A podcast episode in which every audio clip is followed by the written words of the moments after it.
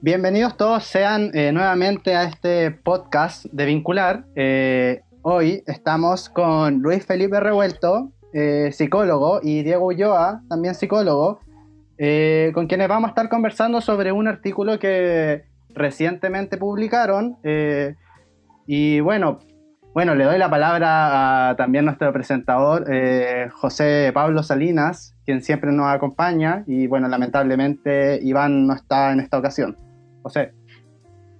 Bienvenidos todos. Eh, en este nuevo capítulo estamos con, bueno, alguien que ya es de la casa, con quien, como decía eh, Sebastián, ya tuvimos la oportunidad de hacer un capítulo bien especial que lo subimos junto, justo para la conmemoración de un año del estallido social, hablando del mismo tema, ya que Luis Felipe escribió un escrito eh, sobre este mismo tema. Lo pueden encontrar en la, en la primera temporada si le da curiosidad eh, escuchar ese capítulo, estuvo súper bueno. Eh, al escrito al que vamos a, hacer alusión hoy día, y, no solo a eso, esto se da como para, para, divagar y que, que, aparezcan más temas, pero es referente a un paper, que, a un escrito que tiene como título ¿De quién es la culpa? Reflexiones en torno al malestar del sujeto neoliberal durante la pandemia del COVID-19 en Chile y su implicancia en el trabajo clínico psicoanalítico. Es un nombre bastante largo. Eh, nos gustaría que nos pudiesen explicar, chiquillos, si que se pueden presentar primero y nos pudiesen hablar como de dónde nace, de dónde nace esta, esta inquietud. Bienvenido y bueno, la palabra es de ustedes. No, gracias, gracias por, por la invitación. Eh, mi nombre es Diego y sí, pues, yo vengo aquí casi que acompañando al Luis Felipe que ya eh, y así como más, más que hablar del, del, título en sí, yo creo que la pregunta surge justamente de, nosotros haciendo clínica en un contexto súper especial, ¿no? el fenómeno pandemia, donde surgen formas de comunicación distintas, no sé si tan novedosas, pero se instala un dispositivo, como el mismo hecho de tener que reunirnos por, por vías virtuales. Y un poco proyectando el, eh, un, un, ejercicio que tenemos con Luis Felipe, que compartimos el espacio físico de, la consulta y de las conversaciones de pasillo, que, que, todo lo que está ocurriendo un poco en lo contextual tratábamos de darle una bajada y nos hacía súper bien porque te permite elaborar algo de lo que está ocurriendo, ¿no? las inquietudes que aparecen en relación a la clínica misma. Y en virtud de eso, y no, y, no en desmedro de lo que Luis Felipe vino a, comentar en algún momento a este espacio también, yo creo que, que hay una suerte de continuidad en tanto inquietud respecto del de contexto propiamente tal, que nosotros lo abordamos desde hablando del sujeto neoliberal y más que el sujeto como caracterizado, sino de cómo circula el, discurso y el malestar en las lógicas neoliberales.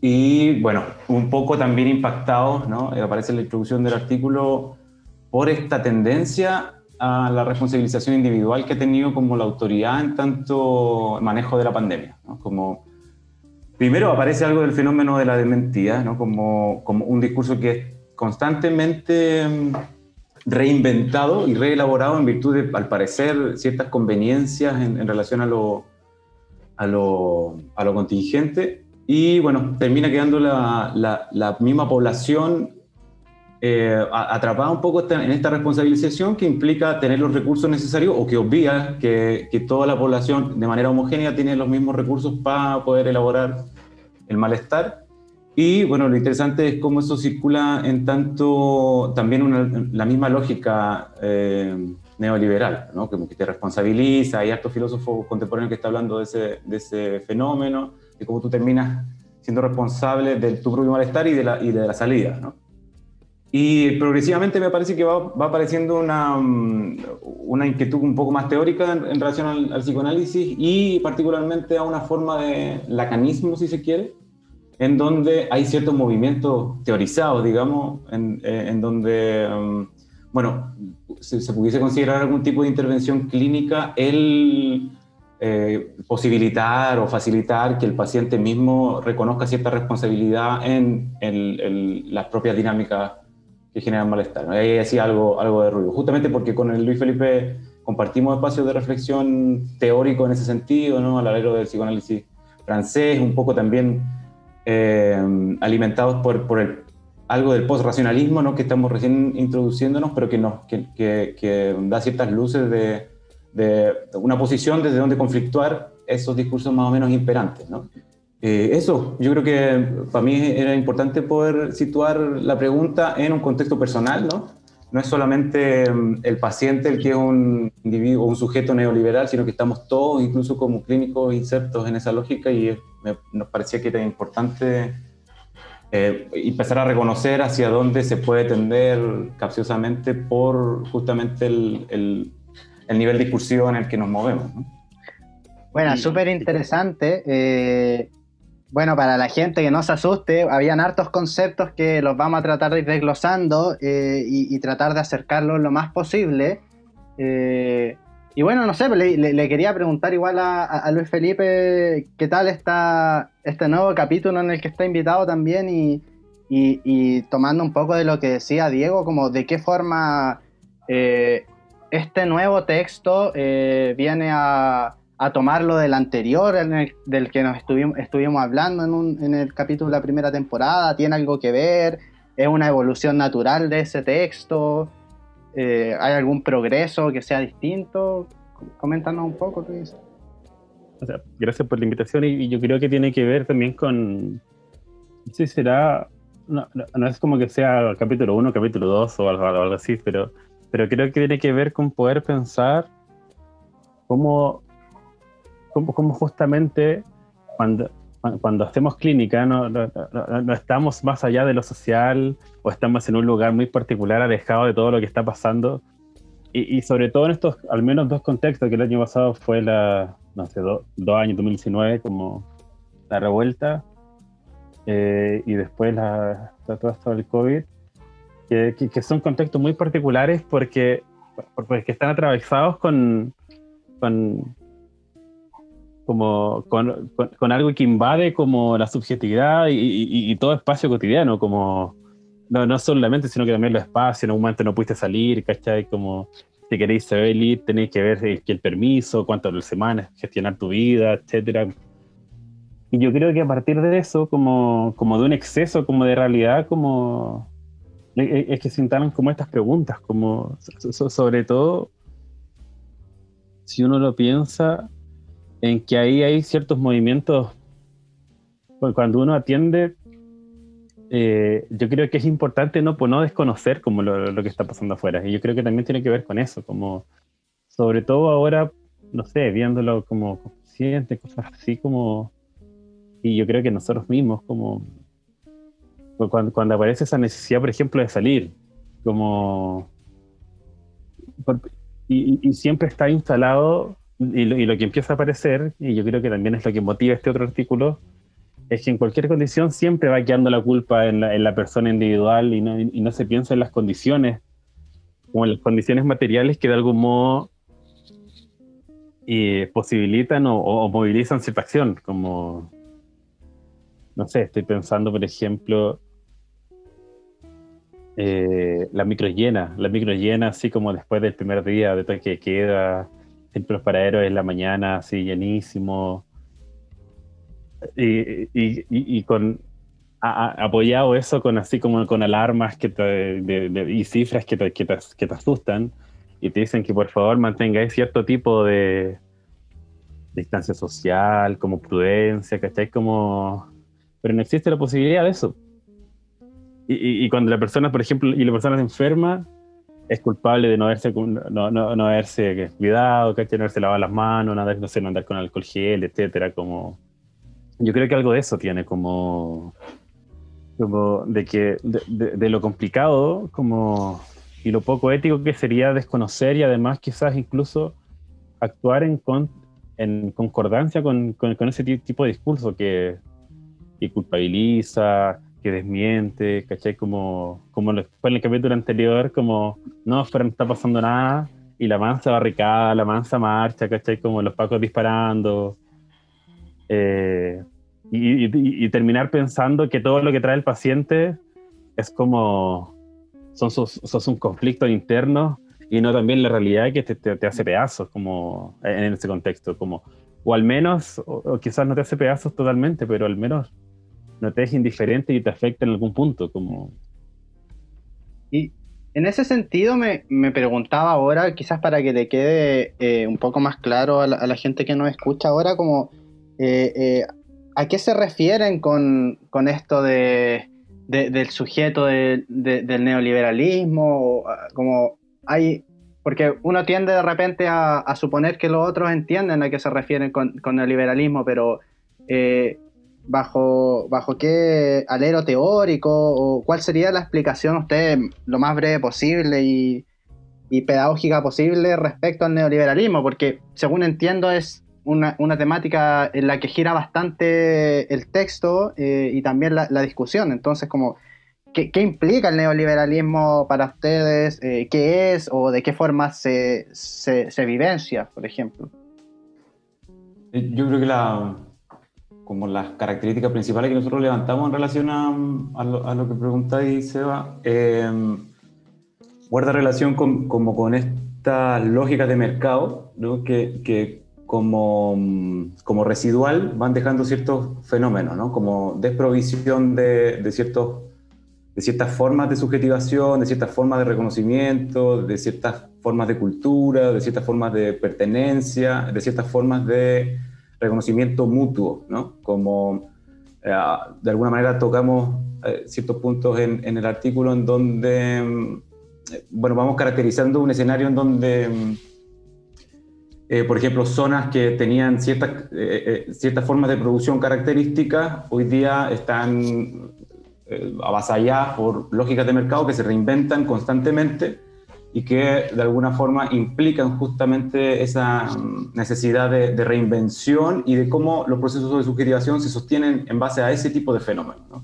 Como ya no, no aparece necesariamente, aunque aún quedan ¿no? ciertos, ciertos eh, núcleos ¿no? sociales que son caracterizados como, qué sé yo, la caleta pescador, la zona agraria, qué sé yo, pero aún, aún así hay, hay un montón de fenómenos que van como reinventando constantemente en virtud de lógicas de mercado, eh, eh, formas que, se tenían de, elaborar algo común, ¿no?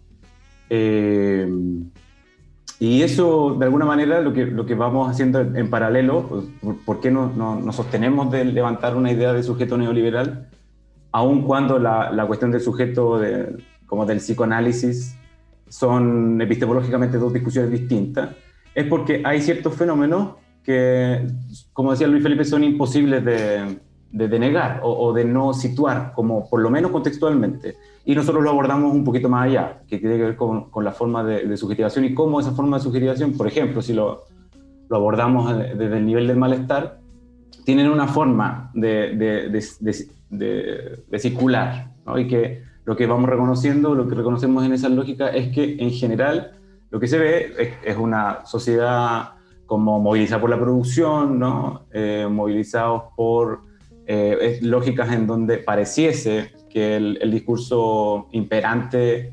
promueve que cada sujeto tiene todos los recursos necesarios como para poder eh, elaborar algo de su malestar, el encuentro con el otro, y hay un, quizás no nos corresponde a nosotros caracterizar eso, pero pero la sociedad actual, y yo creo que por eso sorprende mucho la revuelta, pareciese que, que había muy poco de comunidad, muy poco de, esta circulación eh, comunitaria, de, de, algo de lo identitario, del malestar, etcétera, etcétera. Y, parece que algo, sí, evidentemente algo nos atravesaba a todos, independiente de, las diferencias socioeconómicas, sociales, culturales, etcétera, etcétera.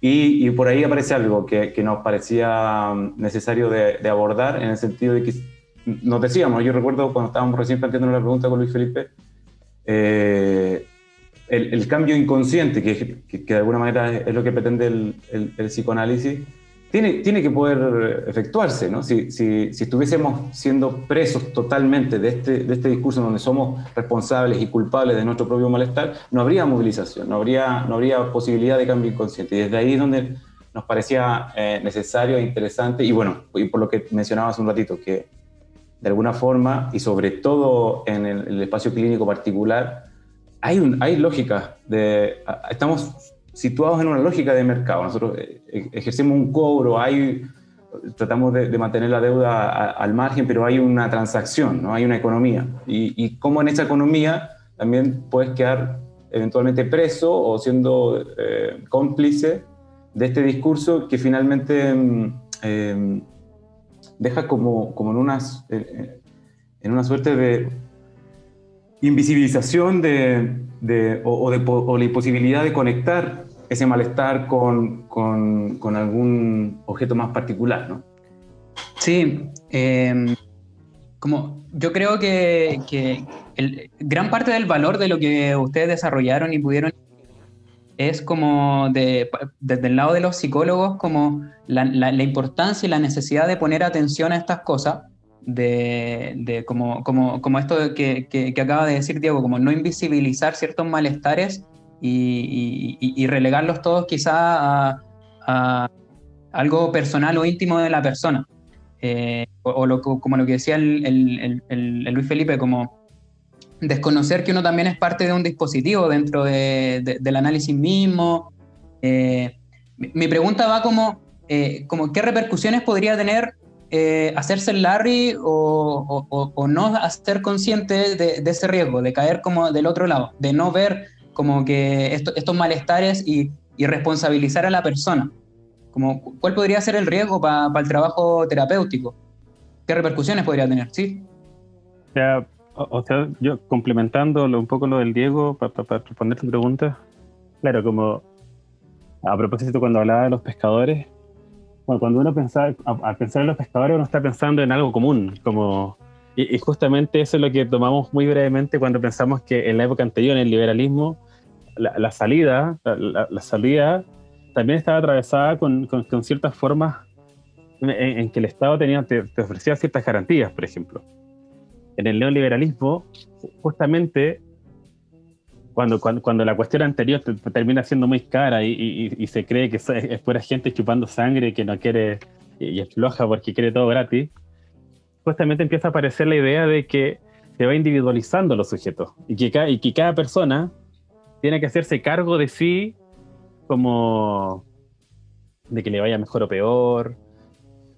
Y, justamente ahí van apareciendo muchos elementos, por ejemplo, algo que tomábamos como, claro, en algún momento no se puede, en los momentos de crisis, como este sistema se beneficia, no sé, ve por ejemplo como, como antes del, no me acuerdo el nombre, pero, eh, el ingreso nacional de emergencia, creo que no me acuerdo el nombre, eh, también estaba atravesado por muchos créditos.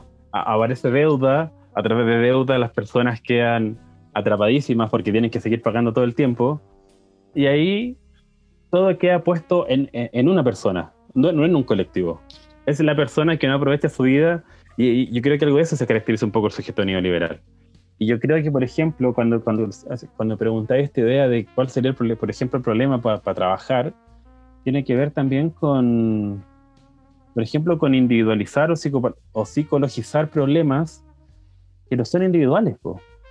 Es como, ah, sí, no sé, usted, usted está triste, como, usted está triste, usted quiere manipular, no sé, y, y usted no, no quiere trabajar, como, y terminar responsabilizando a la persona por sentirse mal cuando también estáis pensando en ciertas condiciones de vida que, que también son súper enfermantes, como, no sé, trabajar de lunes a sábado, tener puro domingo, y no sé, y, y tenés que criar, y, y, y, todo este discurso como esos ideales como, y tienes que criar, y tienes que escuchar a tu hijo, y no sé, y tenés que hacer deporte, y tenés que, etcétera, etcétera, etcétera. Y, y hacer un poco parte de eso también en la terapia, como, y yo creo que eso es grave. Porque ese discurso justamente lo que hace es, es, hacer sentir peor a las personas todo el tiempo. Y yo creo que algo de eso también tiene que tener que, que ver con esto. Por ejemplo, no sé, cuando pacientes le aumentaban la hora, les bajaban el sueldo y habían cierto... Y, y, y desde la legislatura se aprovechaban de eso, agradezcan que tienen trabajo como, como un discurso súper abusivo. Eh, yo no le puedo decir al paciente que es su culpa eso, po sino que claramente no, no puede hacer un, como yo creo que sería grave volver a un problema como social, jurídico, de, de un derecho laboral, un problema individual, porque estoy desconociendo otra cosa. Y, y dejáis, y al, al, al, paciente en un lugar súper desamparado, creo yo. y uno actuando muy, no sé, así como con nada de ética, como Sería como, como patologizar eh, la, la pobreza o, o lo precario que, que podría ser tus condiciones de vida. Mm, claro, y pensaba un poco, eh, eh, no recuerdo qué, qué, qué terapeuta, qué psicoanalista por ahí leí en, en, en algún en las redes sociales que, que hablaba un poco, tenía un texto referente al, al COVID y, y decía un poco cuando el analista, eh, analista se refiere a- a- al, a- al psicólogo para, para que la gente lo entienda, eh, padece de lo mismo que el analizante o el paciente, refiriéndose al COVID. Y yo pensaba en el sentido de lo que proponen ustedes como que hay algo raro en ese sentido porque en realidad antes del COVID, eh, anal- analista y analizante o psicólogo y paciente ya padecían de algo en común. ¿no? Por ejemplo, en este caso el neoliberalismo o, o bueno, el capital o lo que sea. Ah, Como esta idea de que solo el COVID es algo que ambos pueden tener eh, puede ser un poco erróneo. En en el sentido también que plantean ustedes, porque el neoliberalismo no es que esté desde octubre, no es que esté desde marzo, Mm. es algo que está desde mucho antes. Sí, Yo creo que, por sí. ejemplo, ah, no, dale. No, dale nomás. O sea, que yo creo que justamente ahí, por ejemplo, en octubre, es algo que se, se le puede poner un nombre y, y puede pensarse. Y, y- y se sale de esa cotidianidad en que se asume que la, la vida es así, y hay que echarle para adelante, y hay que trabajar, y, si se puede trabajar más y ganar más plata, mejor. Yo creo que algo, al- al- algo hay de eso, como. Porque al menos, al, al menos pensando en estos últimos dos años, o no sé, un año y meses, yo creo que se diferencia como con el carácter excesivo más que otra cosa, como si, si siempre se ha padecido de lo mismo, como pe- pero yo creo que la diferencia es que ahora hay, hay un exceso que, que implica replantear todo, como no sé, por ejemplo, la, la diferencia, no sé, ya, ya- ya el paciente o la paciente ya no llegue y se acuesta en el diván, sino que está cara a cara o llame solo por teléfono implica todo un, un- un cambio en, en la técnica, en el encuadre, en la duración, que así si no sé el internet está malo. Eso, e- e- eso, no sé, algo iba a hacer el Diego. Eh, Pensaba eh, que justamente hay algo de, que, que- que debiésemos abordar que tiene que ver que, que el- a nivel global, y eso también es un fenómeno neoliberal, ¿no? las formas de comunicación eh, entran en crisis, ¿no? Y las crisis en, en- alguna dimensión muestran algo, ¿no? Fracturan ciertas formas que se van cristalizando de, funcionamiento o de, o de concebir el malestar o de relatarlo. Eh, y me parece que ahí hay una, una de esas afecciones que uno pudiese identificar pues, en relación a que justamente cuando se abre la posibilidad de que la persona reconozca ciertas, ciertas formas de, movilización, de funcionamiento, por ejemplo, pienso en una paciente que en general ha, estado pudiendo identificar cómo ella se hace cargo y, llama a sus, a sus, qué sé yo, eh, funcionarios que están a su cargo como pollos, ¿no? Les da un carácter como, como de hijo, qué sé yo. Hay, hay toda una serie de simbolizaciones que, ha podido ir reconociendo, pero que eventualmente, si nosotros nos quedamos en ese discurso, eh, es muy fácil decir, ah, sí, mira, cómo, cómo tú tratas a, tu- a tus empleados como hijos y terminas eh, padeciendo justamente una responsabilidad que es imposible de abordar. Es muy fácil pisar ese, ese palito porque es algo que, que- que en la misma clínica está apareciendo. Y yo creo que lo, la- en, en tanto cómo, cómo puede repercutir esto en- en- en lo clínico propiamente tal es justamente la- el cómo volvemos el espacio clínico, la terapia propiamente tal, como una posibilidad de hacer aparecer algo de novedad, ¿no? Donde no se, donde no se permita o, o- o algo de esta repetición, de esta compulsión, de aquello que se rumea, tenga una o, o- más posibilidades de, de- de simbolización, ¿no? una, nueva, una nueva secuencia. Y claro, si nosotros nos, nos situamos como sujetos neoliberales, como clínicos en, en estricto rigor, eh, también debiésemos pensar eh, no, no en lo personal, sino en qué lugar estoy respecto de eh, el otro, ¿no? que en, en este caso es, es paciente. Entonces, claro, como lo que decía Sebastián, como de, claro, nos atraviesa todo el, el COVID, sí, parece como redundante, ¿no? Como padecemos de lo mismo, sí, pasemos de lo mismo. Yo me, me parece que, que, que, lo interesante ahí sería pensar en, en cómo en condiciones abismantemente distintas, ¿no? todos tenemos eh, distintas formas de subjetivación, de realidad, etcétera, etcétera, eh, podemos convertirnos en la posibilidad de, de novedad para un otro, ¿no? en, en tanto Mm. circular o, o, o, o promueve la, la, circulación por otra vía distinta a la de la culpa, por ejemplo, a la de la responsabilización individual, eh, etcétera. Entonces, más allá de, de, de, posicionarse en una, como en una especie de, de facilitar esa fractura, sino es, el, es qué es lo que se está desplegando en el espacio clínico, qué es, qué es lo que la, la o, o, el paciente está, está ilustrando como, como malestar, ¿no? Porque, insisto, me parece que la, la, culpa en el estricto rigor responde mucho, ¿no? como que cierra más que abre hacia la novedad, entrega una certeza, una certeza frente a un contexto que es totalmente incierto, pero eh, hay ciertos elementos que nos permiten ir a, eh, desarrollando relatos comunes, ¿no? como, y yo no sé si la vía es por la responsabilización, pero sí un ejercicio de responsabilización que sea un poquito más conectado con la realidad material en, en el estricto rigor, ¿no? como un poco lo que decía Luis Felipe, de distinguir el, el, lo, el derecho laboral a el cómo el escenario de la labor me permite eh, reeditar algo de, de, lo que en mí es repetitivo, ¿no? o, en, o en mi mundo psíquico. También, a propósito de lo del Diego, es posible poder pensar como esta tendencia, eso es como el capitalismo y todas esas cosas así como más, como, como que suenan así, brigia, eh, como en esta tendencia, por ejemplo, como homogenizar, como igualar las condiciones, pues. Que, que, yo creo que también ahí sería, por ejemplo, el problema, claro, estamos padeciendo el mismo, el mismo fenómeno, pero cada quien distintamente, como a propósito de lo que decía el Diego, como no es lo mismo, no, no es lo mismo vivir el COVID en Cachagua, por ejemplo. El Cachagua y que te dé lo mismo y que era así como como infinito por ciento de contagio y, y, que un cabro después se fue a carretear a otro lado y sí, lo, libertad individual.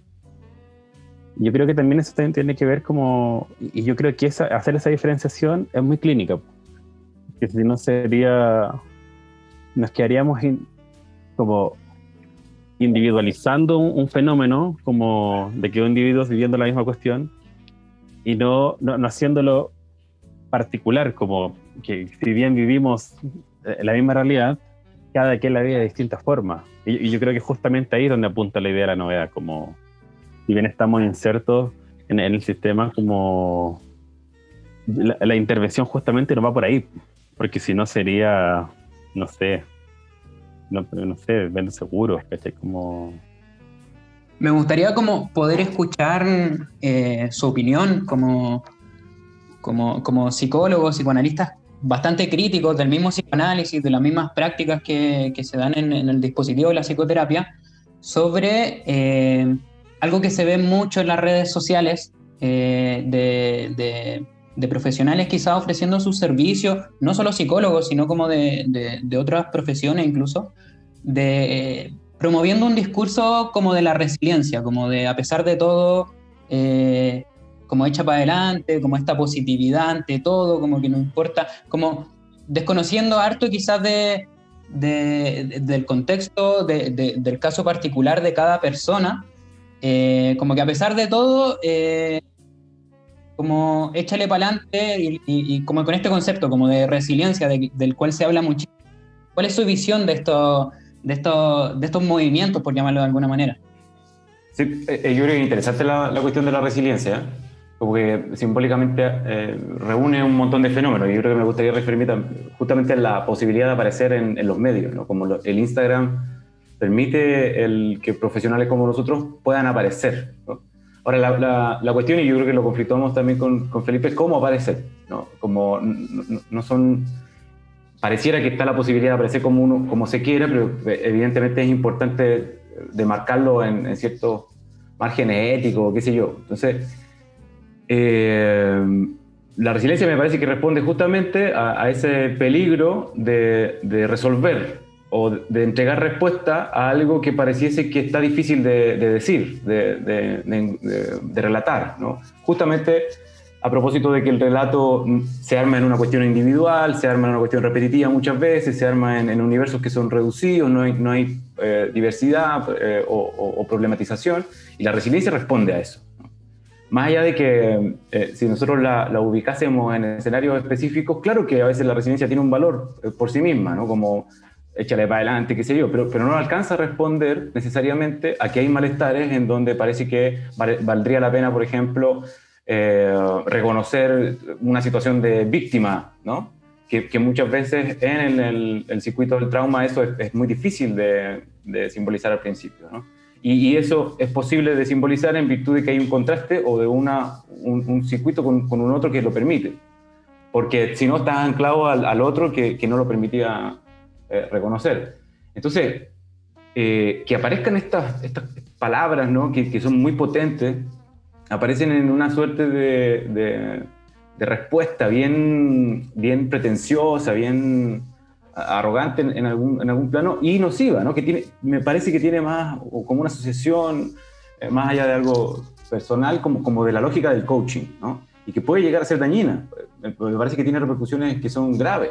Es decir, hay, hay, elementos del malestar que se pueden seguir anudando en, en, una dimensión de, la resistencia, de, mecanismos de defensa, que están justamente situados con la resiliencia, con la necesidad de, de tirar para arriba, como decías tú, o de, qué sé yo, el neoliberalismo en particular, la lógica neoliberal, eh, por ejemplo, resalta mucho esta cuestión del empuje, ¿no? Y, y, y, se ve en comerciales en donde se, elabora de alguna manera una, una suerte de morbo respecto del el ascenso social, del que resiste, del que está disponible ahí para eh, ser golpeado y, vuelve a... El asunto es, la, pregunta que me parece ahí sería interesante de plantear sería eh, en relación a, bueno, ¿el malestar se sostiene justamente de ese circuito que es repetitivo o necesitamos, o, o hay algo ahí que, que es un golpearse la cabeza contra la pared?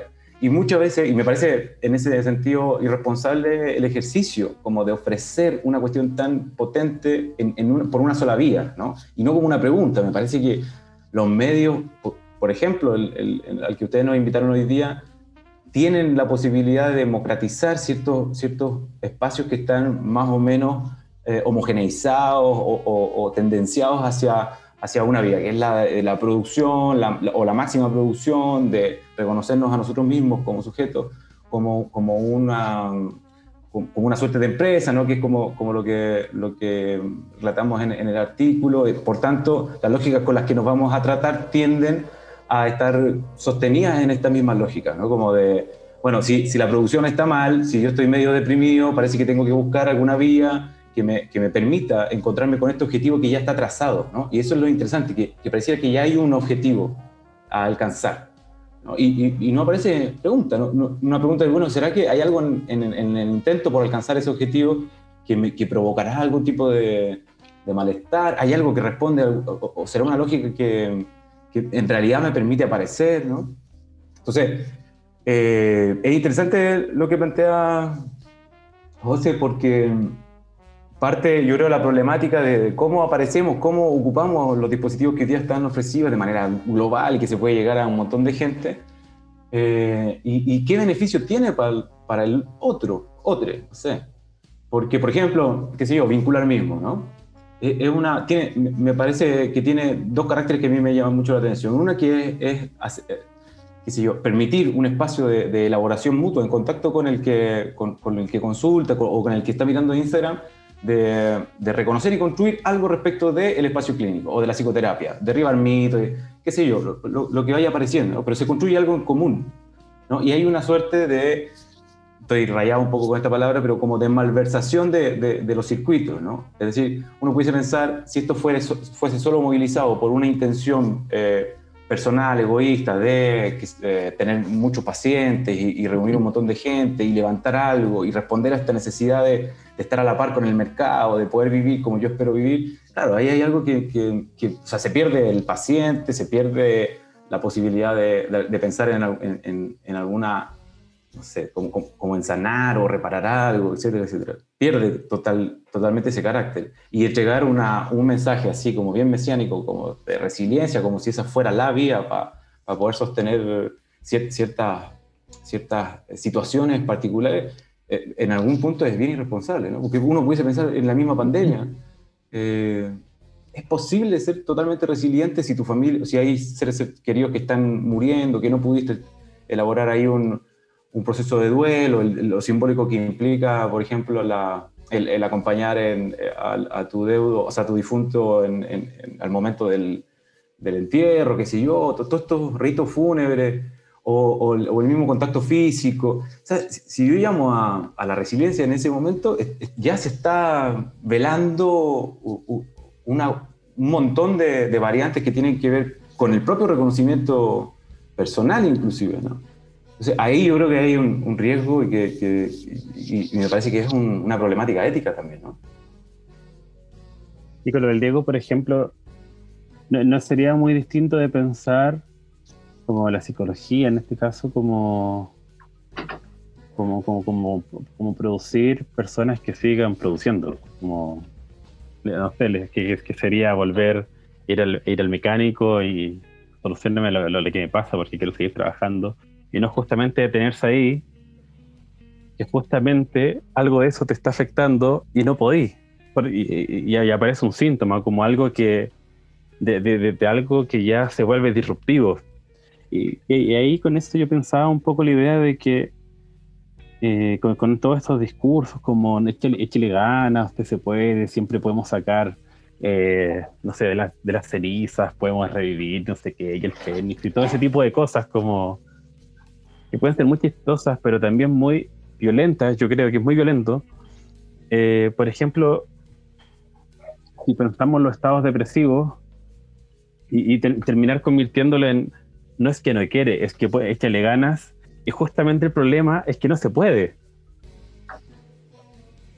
Y- y puede reconocer eso, como, como la imposibilidad de, de- de cierto momento de que algo se pasa, y que no es que yo no quiere, y, y no es que yo quiera estar así deprimido y yo gano tal cosa, que estáis como, y yo gano tal cosa, y no sé, y tengo una licencia.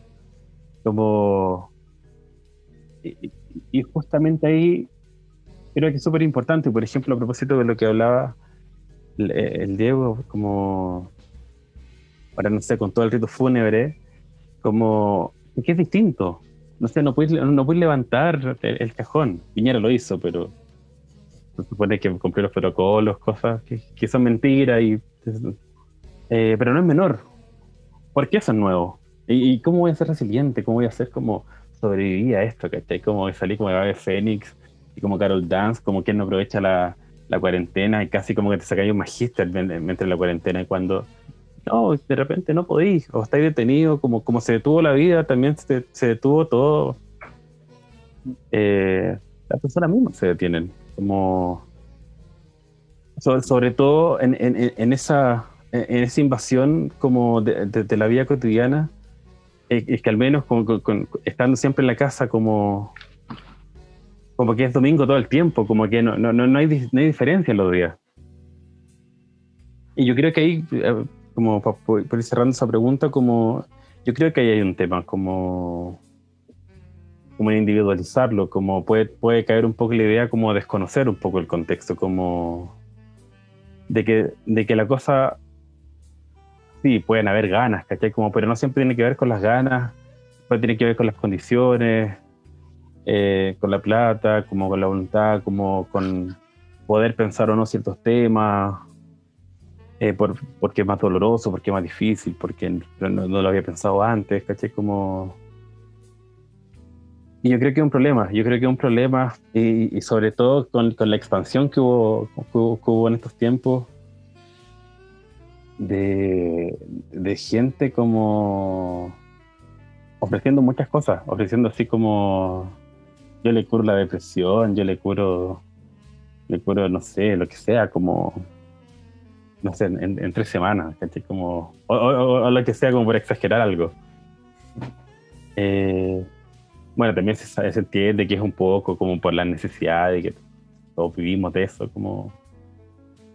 pero claro, pues ahí también hay, hay, hay vías como mucho más éticas y mucho más éticas, no solo como con como, como quien publica, sino como sino para quien se atiende. Está súper interesante el tema, eh, en virtud del tiempo y a sabiendas que, que hay mucho más por hablar y muchos conceptos que quizás no hemos abordado. Eh, siento que quizás la gente se puede hacer un panorama general de, de, lo que de, de, la temática, de hacia dónde va un poco el escrito o de las opiniones también de, cada uno aquí presente. La, invitación en realidad sería que, bueno, quienes llegaron a este, a este punto del podcast escuchándolo, eh, nos pueden dejar también sus preguntas, eh, sus dudas, nos pueden escribir a, Instagram, a vincular-org, eh, y, dejarnos quizás las dudas, opiniones que tengan respecto a esto, porque si hay muchas dudas, si hay mucho desconocimiento o interés, eh, se puede gestionar otro, otro espacio para, para tener ese contacto y abordar esas dudas que quizás les surgen a, a las personas que nos escuchan.